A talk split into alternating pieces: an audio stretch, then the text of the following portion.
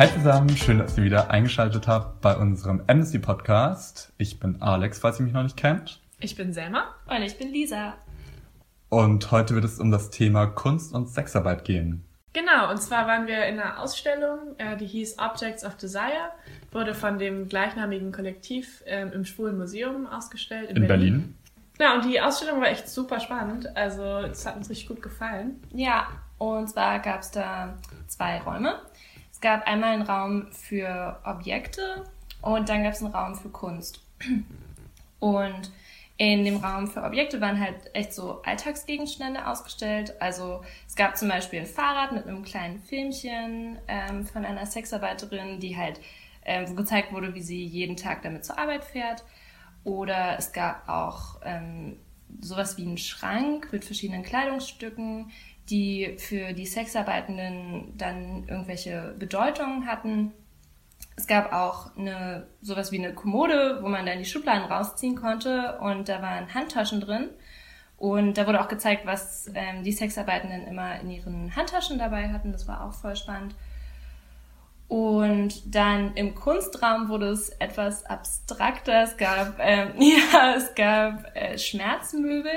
Das sah mega spannend und ja auch ein bisschen schmerzhaft aus. Ähm, das war sowas wie, ja, eine Wippe, also mit einem Stuhl oben drauf, aber es sah aus wie eine Frau und es war aus Metall geschmiedet, also total abgefahren. Und es hatte Hörner. Es hatte Hörner. Aber es war, halt, es war halt super künstlerisch. Ja. Und ich glaube, ich, ich meine, dass die Künstlerin auch irgendwie sowas geschrieben hatte, dass dass ihr halt die meisten Möbel zu sehr nach Fitnessstudio aussehen. Ja, okay, also das sah nicht nach Fitnessstudio aus. Nein, definitiv nicht. Das sah so ein bisschen aus wie Hölle. Ja, aber also auf eine gute Art. Ja. Die gute Hölle. Ja. Mm. ähm, ja, was ich richtig cool an der Ausstellung fand, war einfach, dass ähm, Objekte ausgestellt wurden, die wirklich von den ähm, Sexarbeitenden auch verwendet wurden, also alltägliche Gegenstände und die dann verknüpft wurden mit einer Geschichte. Also die Personen haben dann über dieses Objekt etwas über ihr Leben als sexarbeitende Person ähm, gesprochen. Das war einfach richtig persönlich und richtig, ja, fast schon intim, würde ich sagen. Und es hat einfach eine ganz neue Möglichkeit, eine ganz neue Offenheit geschaffen, wie man sich, wie man diese Person eigentlich fast kennengelernt hat. Ja, ich fand auch voll gut, wie es ähm, irgendwie über die Objekte hat es die Menschen wieder zu Subjekten gemacht, auf eine Art und Weise, wie es halt im Diskurs zum Thema Sexarbeit einfach nie passiert. Also die, es wird oft vergessen, dass man über echte Menschen redet, die auch Gefühle und vielleicht tatsächlich auch selbst Meinungen haben, ähm, sondern sie werden einfach so zu so einer homogenen Masse zusammengeklatscht, äh, die dann außerdem natürlich alle unfreiwillig der Sexarbeit nachgehen. Und ähm, durch die Ausstellung ist man einfach nochmal ganz nah an den Arbeitsalltag herangekommen. Und ich würde sagen, die klare Aussage war einfach, Sexarbeit ist Arbeit. So. Durch die Ausstellung geführt hat uns Issa Agrion ähm, und mit dem haben wir dann hinterher noch ein bisschen gequatscht über unser Projekt und wir haben ihn am Ende auch noch gefragt, ob er nicht Lust hat, uns ein Interview zu geben und er hat glücklicherweise zugesagt.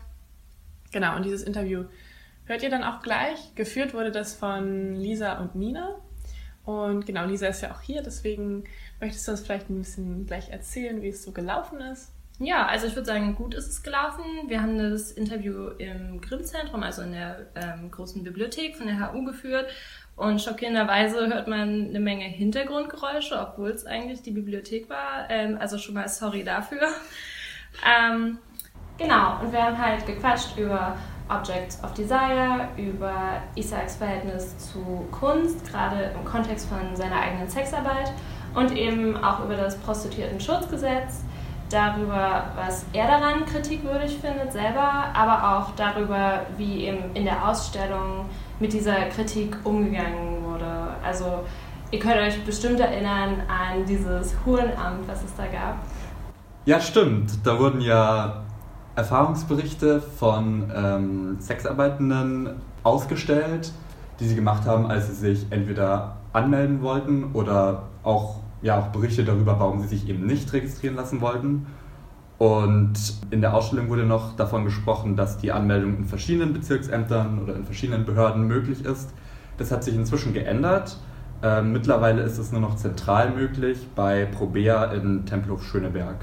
Ah, stimmt. Ja, genau, weil im Interview fällt mir gerade ein, hat Isaac da nämlich auch noch drüber gesprochen, ähm, dass eben dass das verschiedene Ämter machen, aber dass eigentlich die Erfahrungen in Schöneberg ähm, die positivsten sind.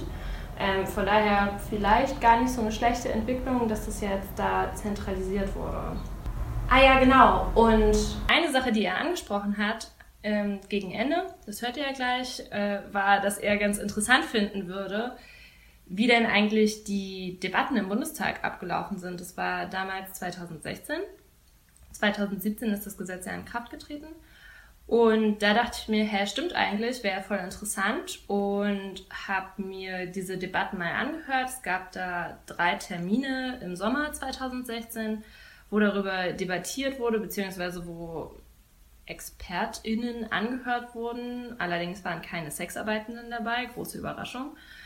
Und ja, was mir so aufgefallen ist, ist, dass irgendwie über Sexarbeit wurde halt nur gesprochen im Kontext von Zwang und Menschenhandel. Und diejenigen, die sich für das Prostituierten-Schutzgesetz ausgesprochen haben, haben dann immer gesagt, ja, ja, kann ja gut sein, dass es auch Leute gibt, die freiwillig in der Sexarbeit tätig sind, wobei sie es nicht Sexarbeit, sondern durchweg Prostitution genannt haben.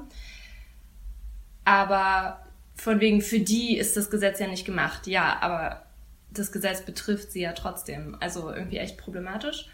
Und diese Debatten, die Links dafür, ähm, das ist in der Mediathek vom Deutschen Bundestag, die verlinken wir euch auch in den Show Notes. So, dann viel Spaß mit dem Interview. Tschüss. Tschüss. Bye.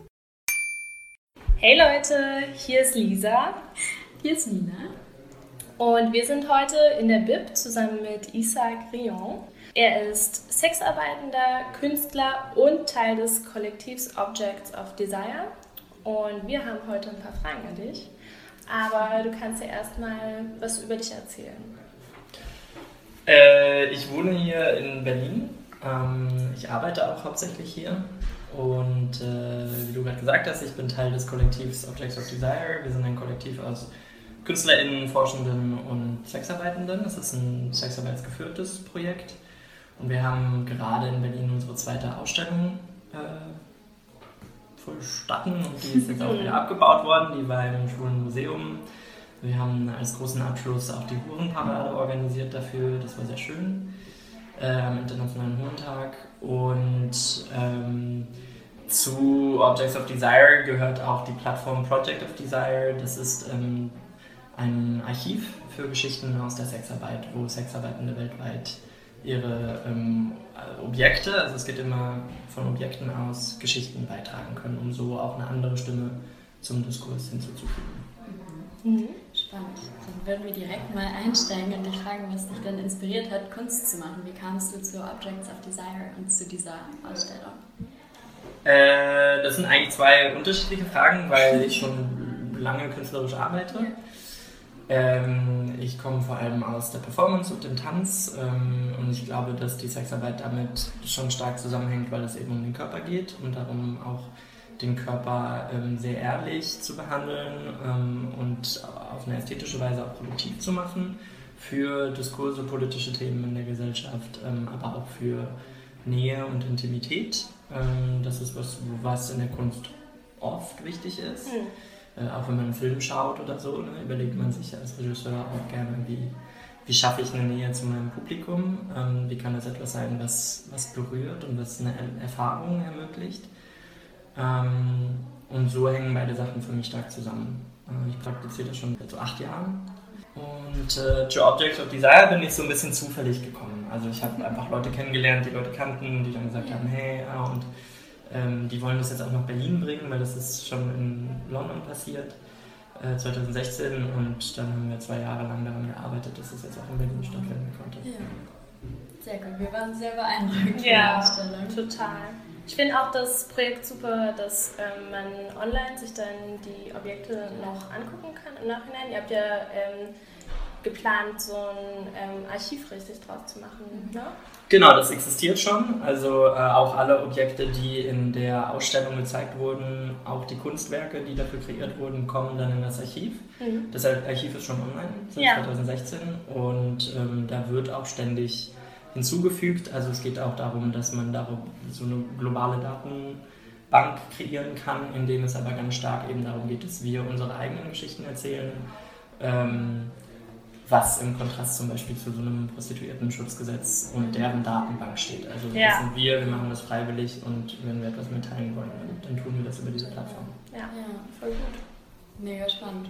Ähm, genau, wir hatten uns dann gefragt, was dann die Intention hinter der Ausstellung war und worum es euch ging, was war zielführend, was hat euch da bewegt, was wollt ihr damit aussagen?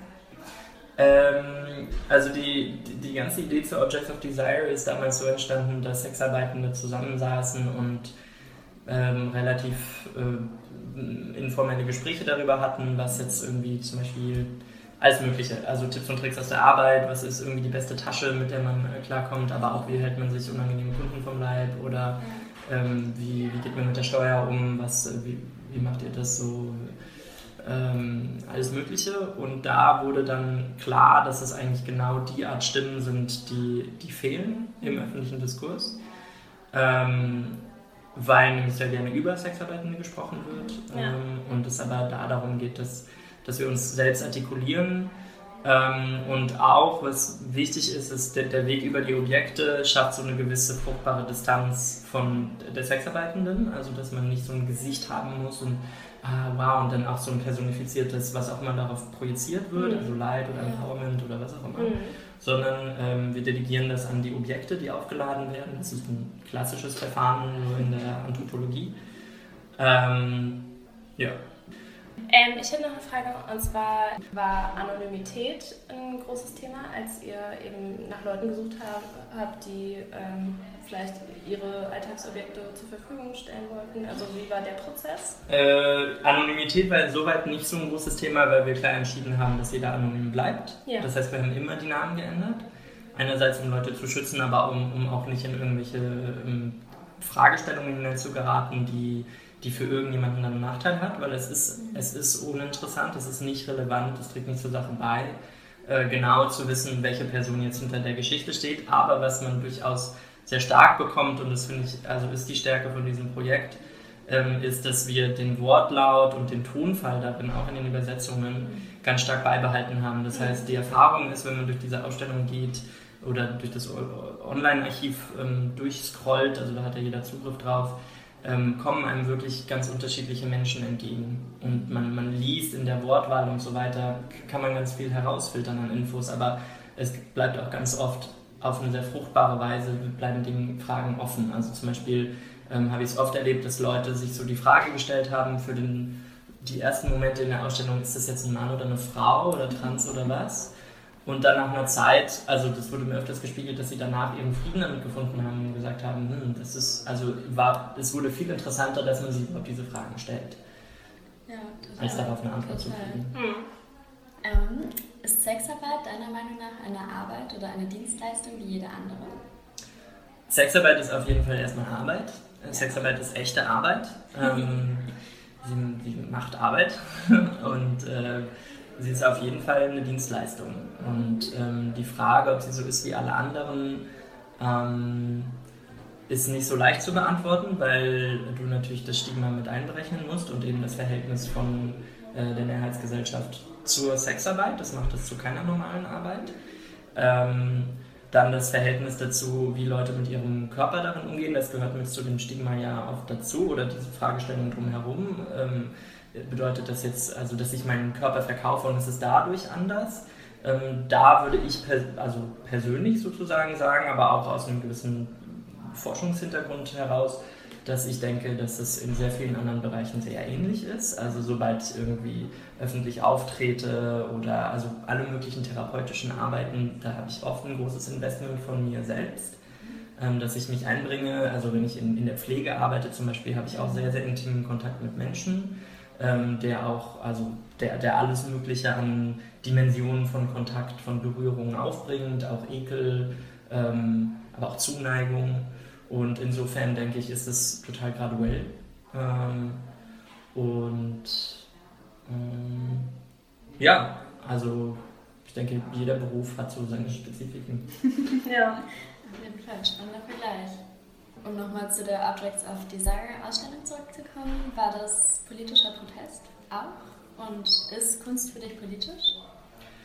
Ähm, es gab einen sehr wichtigen Teil der Ausstellung, äh, der sich darum drehte, äh, oder die Aufgabe war, im, direkt nach dem Eintreten, nach, des, nach dem Inkrafttreten des neuen Gesetzes in Deutschland, dem Prostituiertenschutzgesetz, ähm, da Stimmen einzufangen und also wirklich eine, so eine Art Field, so eine Feldaufnahme zu machen, mit Leuten in Berlin zu sprechen.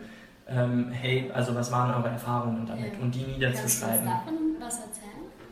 Ähm, ja, es gab sehr unterschiedliche Erfahrungen. Ähm, die wurden, also in der Ausstellung gab es dann, wir haben das das Hurenamt genannt, wir haben unser eigenes kleines Hurenamt eingerichtet, ähm, mit auch Stempel und so. Und, äh, und, ich finde das sehr, sehr wichtig, was wir da angesammelt haben an Daten. Also es gab auch öfters Leute, Gruppen, die wir geführt haben, die von äh, öffentlicher Stelle kamen und die auch über einige dieser Berichte relativ schockiert waren. Also wo auch deutlich wurde, dass ähm, das ist aber ja generell so, ne? Also ich glaube, solche Erfahrungen machen auch viele Menschen, die ansonsten irgendwie stigmatisiert sind. Migrantische Taxifahrer haben wahrscheinlich auch viele Scheißerfahrungen auf dem Amt gemacht. So.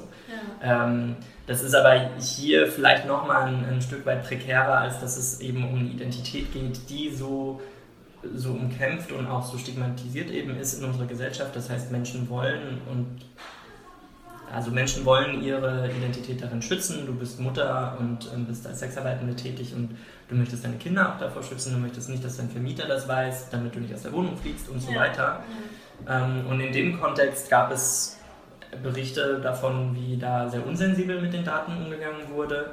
Ähm, es gab eine Erzählung, die war so ziemlich glücklich. Ähm, das ist aber auch was, was ich danach, auch wenn es nicht in der Ausstellung war, öfters gehört habe, dass das Rata Schöneberg dann eine ganz gute Arbeit macht, so, weil die nämlich ziemlich sensibel sind, was auch irgendwie ja. nahe liegt, weil der Strich liegt in ihrem Bezirk. Ähm, das sind auch Leute, die mehr vom Fach kommen, also die haben eine eigene Beratungsstelle da eingerichtet im Rathaus und das sind Leute, die eben mehr aus der Sozialarbeit kommen.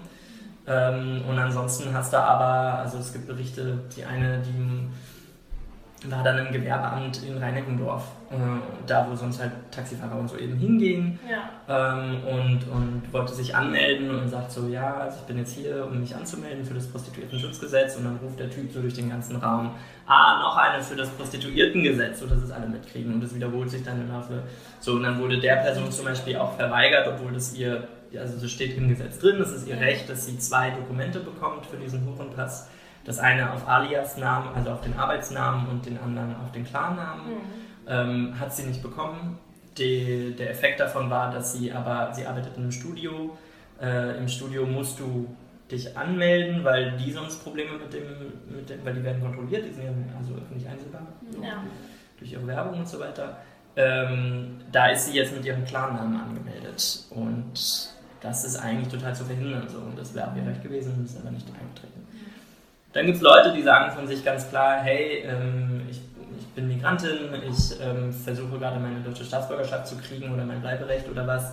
Ähm, und da werde ich den Teufel tun, mich auf so eine Liste marginalisierter Leute setzen zu lassen. Wir wissen, ja. also es gibt so einen Bericht, der ist da sehr, sehr klar, wo sie sehr scharfe Worte findet und sagt, so die Nazis sind zurück. Und wenn sie jetzt noch nicht zurück sind, dann wissen wir nicht, was in den nächsten Legislaturperioden passiert. Und da möchte ich auf keinen Fall auf so einer Liste stehen. Mhm. So, wir haben in der deutschen Geschichte schon gesehen oder auch anderswo, was damit passieren kann.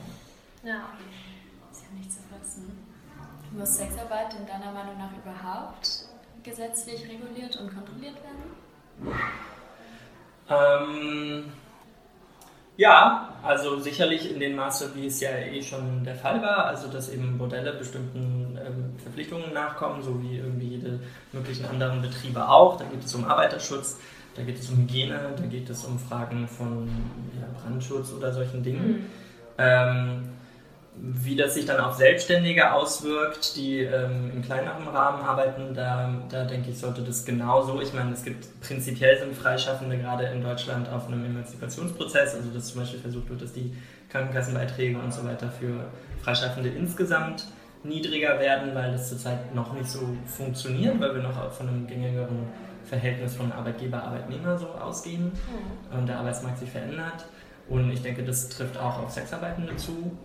Ähm, und dann alles andere, was wirklich mit Kriminalität zu tun hat, da gibt es schon alle Gesetze. Also da, da, Ja. da geht es dann darum, dass da daran gearbeitet wird, dass Dinge besser greifen. Aber ähm, also Menschenhandel muss man nicht nochmal extra verbieten, der ist schon verboten. Hm. So. Ja, okay, verstehe. Ähm, jetzt nochmal zu dir ein bisschen persönlicher. Du hast ja in deinem Alltag sehr viel mit Menschen zu tun und auch sehr intim und persönlich. Ähm, was hast du in deinem Beruf über Menschen gelernt? Oh, das, ist, ähm, das ist eine interessante Frage. Also ich nehme das tatsächlich wahr als, also sowohl meine künstlerische Arbeit als auch meine Sexarbeit als ähm, eine Art Forschung und eine Art Sozialstudie auch. Also was ich darüber sehr genieße, ist, dass ich in eben sehr engen Kontakt mit Menschen komme, die sehr anders sind von mir, Hm. die in komplett anderen Berufen groß geworden sind, die anders sozialisiert sind. Ähm, und auch zu lernen, welches Verhältnis sie zu ihrer eigenen Körperlichkeit haben. Ähm, und da ist so ein, eine große Sache, die ich davon lerne, von der ich aber auch schon vorher so überzeugt war, vielleicht, aber es ist auch, bin ich dadurch gebiased, ähm, dass ich denke, dass ähm, es oft gar nicht so viel braucht, dass man sich selbst seinem eigenen Körper nahe sein kann. Also manchmal braucht man da eben jemanden, der einem nochmal den Raum eröffnet und irgendwie Sicherheit gibt und nochmal irgendwie ein bisschen einen, einen, einen Schutzraum, egal wie kinky der ist, so. Hm. Ähm, aber dass Menschen da ein Bedürfnis dazu haben und ich denke auch ein Recht. Ja, voll spannend. Finde find ich eine total interessante Perspektive. Einfach auch eine, die, also ich finde, es zeigt wieder so sehr, wie viel über Sexarbeitende gesprochen wird, anstatt mit, weil ich finde, jede, jedes Mal, wenn ich zum Beispiel auch in anderen Podcasts mal ein, ein äh, Sexarbeitende ähm, über seinen oder ihren Beruf sprechen höre, denke ich mir jedes Mal, wow, so hatte ich da noch nie drüber nachgedacht. Also total spannend. Sehe ich. Ich bin mit meinen Fragen schon am Ende. Okay. noch was an? Ähm, was uns generell noch interessiert, ist eben das Verhältnis von Sexarbeit und Geschlechterverhältnissen. So. Mhm. Also von wegen, dass ja irgendwie die übergroße Anzahl äh, der KonsumentInnen, das sind Männer und die ähm, übergroße Zahl der Anbietenden sind Frauen, soweit ich weiß. Und genau. Mhm. Hast du dazu irgendwie Input? Ähm, also ich habe sehr viel darüber gelernt durch Objects of Desire, weil Objects of Desire eben wirklich ein Community-Projekt ist, wo auch wir, also gerade im schwulen Bereich, Männer, die mit Männern Sex haben und Sex anbieten, ähm, arbeiten wir extrem isoliert, ähm, was ja die Stigmatisierung förderlich eigentlich ist. Ähm, und ich hatte dadurch eigentlich wirklich den Raum und die Möglichkeit, mal mit Leuten auch zu reden, die im Bordell arbeiten und die auf der Straße arbeiten und so weiter. Und dann auch so einen Anlass darum, in dem wir uns beide wohlfühlen und sicher fühlen, uns mal auszutauschen. Hm. Ähm, und da habe ich sehr viel darüber gelernt, was es eben auch, also wie sich das für viele Frauen darstellt. Ähm, prinzipiell, ja, es ist so relativ so eine verstehende Wahrheit, dass halt der Markt ähm, sehr aufgesplittet ist und dass der Gender Gap interessanterweise von der Pay Gap, der Gender Pay Gap, genau andersrum funktioniert in der Sexarbeit. Also Mhm. Frauen verdienen in der Regel viel mehr als Männer, Ja. bis zu das Doppelte so am Stundensatz. Ähm, und also da wiederum, das sind Leute eher Leute, die ähm, autonom und online arbeiten äh, oder über Agenturen. Äh, nicht Straßenarbeitende, die kommen viel weiter unten dann mit den Preisen, aber da und da sind ganz, ganz unten sozusagen in der, in der Preishierarchie, aber auch in der Vulnerabilität ähm, der Verletzbarkeit sind äh, Transsexarbeitende auf der Straße und interessanterweise sind aber quasi ganz oben im Preissegment äh, sind die Trans Online-Inserierenden, also so, trans, so voll operierte Transfrauen, so pff, ne, wunderschöne brasilianische Frauen mit solchen Brüsten, die, Ja. ähm, die, die können quasi am meisten Geld auch ähm, verlangen für Okay. ihren Service. Und ja, ansonsten denke ich auch, dass es, also damit mache ich jetzt einen riesen Fass auf, da kann man viele Dinge drüber diskutieren, aber ähm, ich würde mal so in den Raum stellen, dass ich glaube, dass es auch was über die ähm, die Situation der Frau in unserer Gesellschaft aussagt, dass es gar nicht so viele ähm, Kundinnen gibt. Also Mhm. es gibt sie, gerade in so einem SM-Bereich und auch in so einem Tantra-Bereich. Aber ähm, ich glaube, dass Frauen genauso Lust an Sex haben und auch es Räume gibt, in denen es schön wäre, wenn sie das irgendwie ein bisschen professioneller für sich auch einfordern, wenn sie gut verdienen und dann sagen, ja, würde ich jetzt gerne auch, ich möchte mir nicht den Stress machen, immer irgendwie einen, äh, dieses ganze Dating und so überspringen, so, sondern Ja. einfach mal irgendwie einen schönen Service haben. Ähm, da rede ich auch mit Freundinnen drüber, zum Beispiel, dass es für sie, also es, es ist für sie viel mehr vereinbarer mit ihrem Bild von sich und den Strukturen um sich herum in der Gesellschaft, dass sie zum Beispiel eine Tantra-Massage buchen, die dann auch irgendwie äh, vaginal, also äh, auch irgendwie ne, ähm, genital passiert und durchaus quasi was Sexuelles hat, ähm, als, dass sie, als dass sie so einen Full-Service-Escort sich buchen würden. Also es gibt, äh, es gibt eher so kleine Räume, in denen das nur passiert.